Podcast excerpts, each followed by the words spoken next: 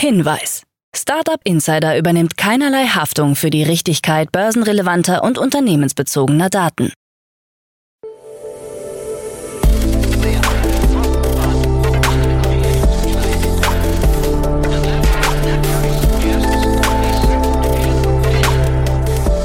Startup Insider Daily. Morgen Update. Einen wunderschönen guten Morgen und herzlich willkommen zu Startup Insider Daily in der Morgenausgabe am Donnerstag, den 27. April 2023. Mein Name ist Nina Weidenauer und wir starten jetzt zusammen in den Tag mit diesen News. Maschinenraum verbündet sich mit VC-Firmen. SAP-Chef bekundet Interesse an Aleph Alpha, FDP droht Behörden und Notrunde bei Tier Mobility? Tagesprogramm.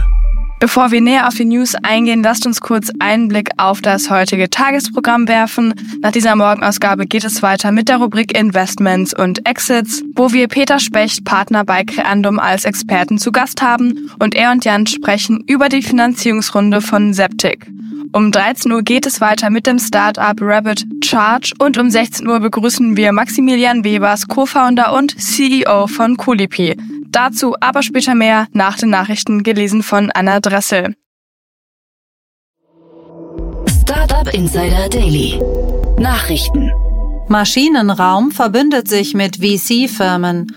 Acht wichtige deutsche Risikokapitalgesellschaften haben sich verbündet, um Wissen auszutauschen und potenzielle Einhörner in Deutschland zu halten. Dabei sind Capnamic, Early Bird, Headline, der Hightech Gründerfonds, La Familia, Lakestar, Project A, V-Squared und die Maschinenraum GmbH, die zusammen an mehr als 1100 Startups beteiligt sind. Die Kooperation hat das Ziel, eine Plattform zu bieten, um Startups mit Familienunternehmen zusammenzubringen und Innovationen im Mittelstand zu fördern. Für Mittelständler ist es extrem schwierig, den Überblick über die Startup-Szene zu behalten, sagt Tobias Rappers, Co-Geschäftsführer des Maschinenraums, dem Handelsblatt. Mit der Kooperation bekommen sie leichteren Zugang zu guten Startups, die passgenau für ihren Bedarf sind. SAP-Chef bekundet Interesse an Aleph Alpha. Christian Klein hat als SAP-Chef erstmals öffentlich Interesse am Heidelberger KI-Startup und OpenAI-Konkurrenten Aleph Alpha bekundet. Technologie und Kultur des Unternehmens würden sehr, sehr gut zu SAP passen. Im Umfeld der beiden Unternehmen heißt es aber weiter, dass es noch keine Entscheidung über einen möglichen Einstieg gibt. Der in der Startup-Szene gut vernetzte Sven Schmidt berichtete am Dienstag bei OMR allerdings aus dem SAP-Umfeld, dass die Waldorfer vor der Beteiligung zurückschrecken. Inzwischen überwiegen die Bedenken, heißt es nun. Vor allem die SAP in den USA habe vor einer Festlegung auf Aleph Alpha gewarnt, da man anschließend nicht mehr lösungsoffen agieren könne. Spätestens Mitte Mai dürfte klar sein, wie es weitergeht. SAP will zu seiner Hausmesse Sapphire neben neuen mittelfristigen Wachstumszielen auch Produktneuheiten rund um das Thema KI vorstellen. FDP droht Behörden. Die FDP droht Behörden bei langsamer Digitalisierung mit Strafen. Dazu wollen die Liberalen die Behörden mit einem neuen Online-Zugangsgesetz verpflichten, Verwaltungsleistungen ab einem bestimmten Zeitpunkt digital anzubieten, wie aus einem Positionspapier der Bundesfraktion hervorgeht. Wir wollen für die Bürgerinnen und Bürger daher einen Rechtsanspruch auf digitale Verwaltung einführen, der an klare Fristen gekoppelt ist, sagte FDP-Digitalpolitiker Maximilian Funke-Kaiser der Zeitung Handelsblatt. Halten sich die Behörden nicht an die Fristen, sollen Strafen möglich sein. Staatliche Stellen sollten mit spürbaren Konsequenzen rechnen müssen, falls sie einem solchen Rechtsanspruch nicht gerecht werden, heißt es in dem Papier. Ein solches Modell schafft klare Bedingungen und einen wirkungsvollen Anreiz, Leistungen auf einem hohen Reifegrad zu entwickeln. Notrunde bei Tier Mobility das Berliner Mobility Unicorn Tier Mobility hat in den vergangenen Jahren rund 650 Millionen US-Dollar an Investitionen von Softbank, Mubadala Capital und Northzone erhalten. Jetzt sollen laut deutsche Startups Altinvestoren wie Mubadala Capital im Rahmen einer Art Notrunde weiter in das Unternehmen investieren. Dabei haben sie Berichten nach eine hohe Liquidationspräferenz. Das Ziel scheint nun der Verkauf in den kommenden Wochen und Monaten zu sein. In den vergangenen Wochen lief es bereits nicht rund für das Micromobility-Unternehmen. Nach der letzten Kündigungswelle hat CTO Matthias Laug das Unternehmen verlassen. Es folgte eine verlorene Ausschreibung in Wien sowie das allgemeine E-Scooter-Verbot in Paris. eBay Kleinanzeigen ändert Namen.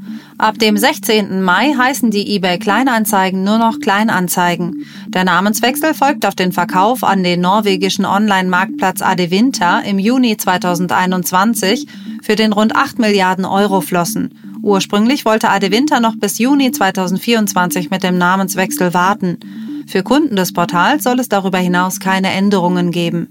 Die neue Adresse des Online-Kleinanzeigenmarkts lautet kleinanzeigen.de.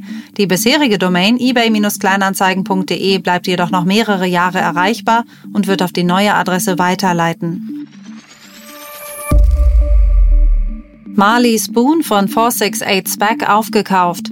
Nachdem sich 468 Capital bereits im Februar weitere Anteile am Kochboxen-Startup Marley Spoon gesichert hatte, folgt nun ein Übernahmeangebot. Mit seinem börsennotierten Vehikel 468 SPAC 2 soll Marley Spoon zu einer Bewertung von 115 Millionen Euro übernommen werden.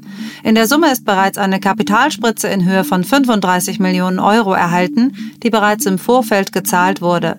Das Startup wird sich mit der leeren Firmenhülle 468 Spec 2 zusammenschließen, um die Möglichkeit zu erhalten, von der Börse in Sydney zur Frankfurter Wertpapierbörse zu wechseln.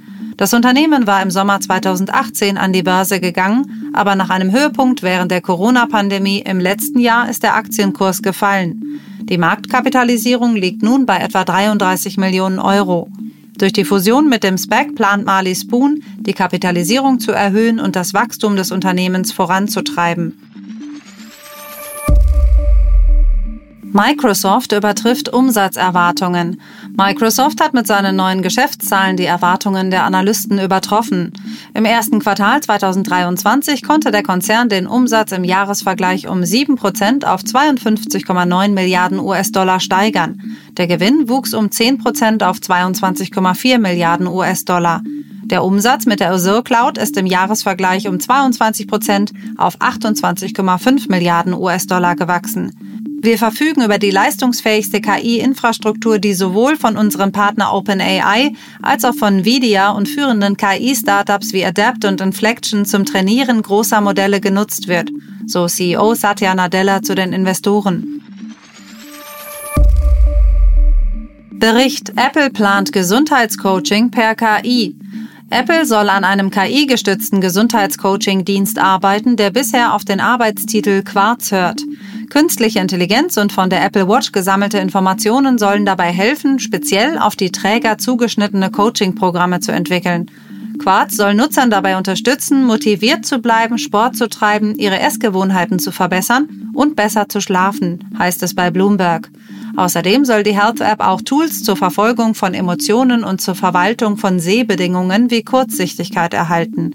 Gleich mehrere Teams arbeiten Berichten zufolge bei Apple an dem Projekt. Wie das in der Praxis genau aussehen soll, ist noch unklar.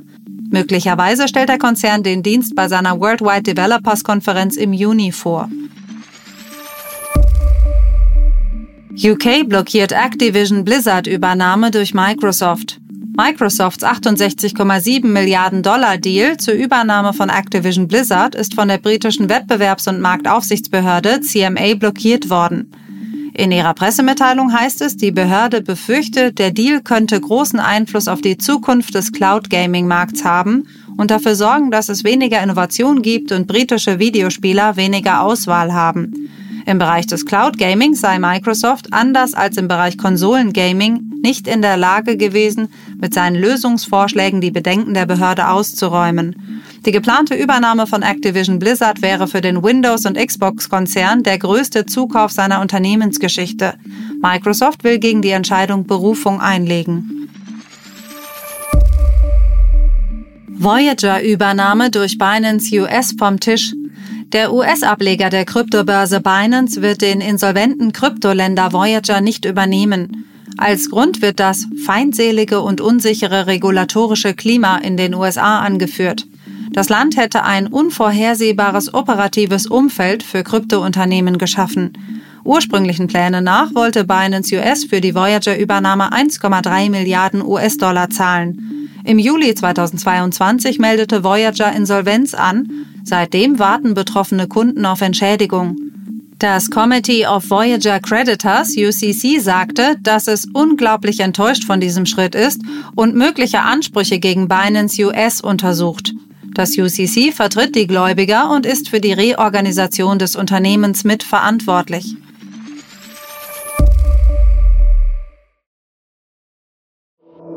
Startup Insider Daily. Kurznachrichten. Das Schweizer Cleantech-Startup Unicef hat bei einer Seed-Runde 4,9 Millionen Euro erhalten. Unicef hat eine Lösung entwickelt, mit der die Schwerindustrie bei der Dekarbonisierung unterstützt wird. Die membranbasierten Trennlösungen können Chemikalien, Energieträger oder CO2 von Rauchgas abtrennen. Der Elektro-Leichtkraftradhersteller E-Rocket hat vom indischen E-Mobility-Unternehmen Motovolt eine Investition in Höhe von einer Million Euro erhalten. Darüber hinaus sollen weitere 10 Millionen Euro für die Errichtung einer Produktionsstätte in Indien investiert werden. Laut Motovolt wird die Vereinbarung einen großen Einfluss auf den indischen Markt haben. Die Kategorie der Elektromotorräder soll durch E-Rocket in Indien neu definiert werden. Mit dem sogenannten Groundbreaker bringt SpaceX nun den ersten 5G-Satelliten ins All. Dieser stammt von dem spanischen Unternehmen Sateliot und wurde von einer Falcon 9 Rakete von SpaceX ins All geschossen. Der Nanosatellit fliegt nun durch die erdnahe Umlaufbahn und soll nur der erste von vielen sein. Insgesamt möchte Sateliot eine Konstellation von insgesamt 250 Satelliten dorthin bringen. Spotify-CEO Daniel Egg äußerte berechtigte Bedenken gegenüber KI-generierten Songs. Das Risiko besteht nicht nur für Spotify, sondern für unser gesamtes kreatives Ökosystem in der Frage der Urheberrechte und der Frage, wer welche Urheberrechte besitzt und wie der Wert fair zugewiesen werden kann, wenn man Dinge mit Namen und Ähnlichkeit oder inspiriert von einem bestimmten Künstler macht, so Egg. Nachdem Netflix in mehreren Ländern gegen Passwort-Sharing vorgeht, ist ein großer Rückgang von Nutzern zu erwarten und bereits zu vermerken. Innerhalb der ersten drei Monate haben etwa in Spanien mehr als eine Million Nutzer den Dienst verlassen. Zwei Drittel davon waren jene Kunden, die den Account eines anderen Haushalts mitbenutzten. Das geht aus einer Erhebung des Marktforschungsunternehmens Kantar hervor. Die weltweiten Verkäufe von E-Autos werden in diesem Jahr nach Berechnung der Internationalen Energieagentur IEA einen Rekord erreichen. Ihr Anteil am gesamten Automarkt wird auf fast ein Fünftel steigen. 2022 wurden weltweit mehr als 10 Millionen Elektroautos verkauft. In diesem Jahr wird ein Absatzplus von 35 Prozent auf 14 Millionen E-Autos erwartet. Das waren die Startup Insider Daily Nachrichten von Donnerstag, dem 27. April 2023. Startup Insider Daily Nachrichten. Die tägliche Auswahl an Neuigkeiten aus der Technologie- und Startup-Szene. Das waren die Nachrichten des Tages, moderiert von Anna Dressel und jetzt zu unserem Tagesprogramm für heute. In der nächsten Folge kommt die Rubrik Investments und Exits und dort begrüßen wir heute Peter Specht, Partner bei Creandum. Das in Manchester ansässige Startup Septic hat in einer Series A 10 Millionen US-Dollar erhalten, angeführt von Molten Ventures mit Beteiligung der bestehenden Investoren. Mit dem frischen Kapital will Septic sein No-Code-Plattform-Betriebssystem weiterentwickeln und seine Vertriebs-, Produkt- und Ingenieursteams aufstocken. Mehr Infos zu dem Startup und zu der Finanzierungsrunde dann in der Podcast-Folge nach dieser Podcast-Folge. In der Mittagsfolge sprechen wir heute mit Sonja Robojew, CPO von Rabbit Charge. Das Hamburger Startup bietet seinen Kunden die Möglichkeit, das häusliche Lademanagement von Elektroautos zu optimieren. In einem Second Closing sammelte das GreenTech weitere 1,5 Millionen Euro ein. Dazu um 13 Uhr dann mehr Infos. In der Nachmittagsfolge geht es dann weiter mit Maximilian Webers, Co-Founder und CEO von Colipi. Das Bundesministerium für Wirtschaft und Klimaschutz, BMWK, unterstützt nun das Hamburger Startup mit einer Aufstockung der Exist Forschungstransferförderung in Höhe von 2,9 Millionen Euro. Das gesamte Fördervolumen beträgt damit 4,1 Millionen Euro. Dabei handelt es sich um die höchste Einzelförderung aus dem Exist-Programm des Bundes. Dazu mehr Infos dann um 16 Uhr. Und das waren jetzt auch erstmal alle Infos von mir. Ich wünsche euch noch einen schönen Tag und wir hören uns dann morgen wieder. Macht's gut!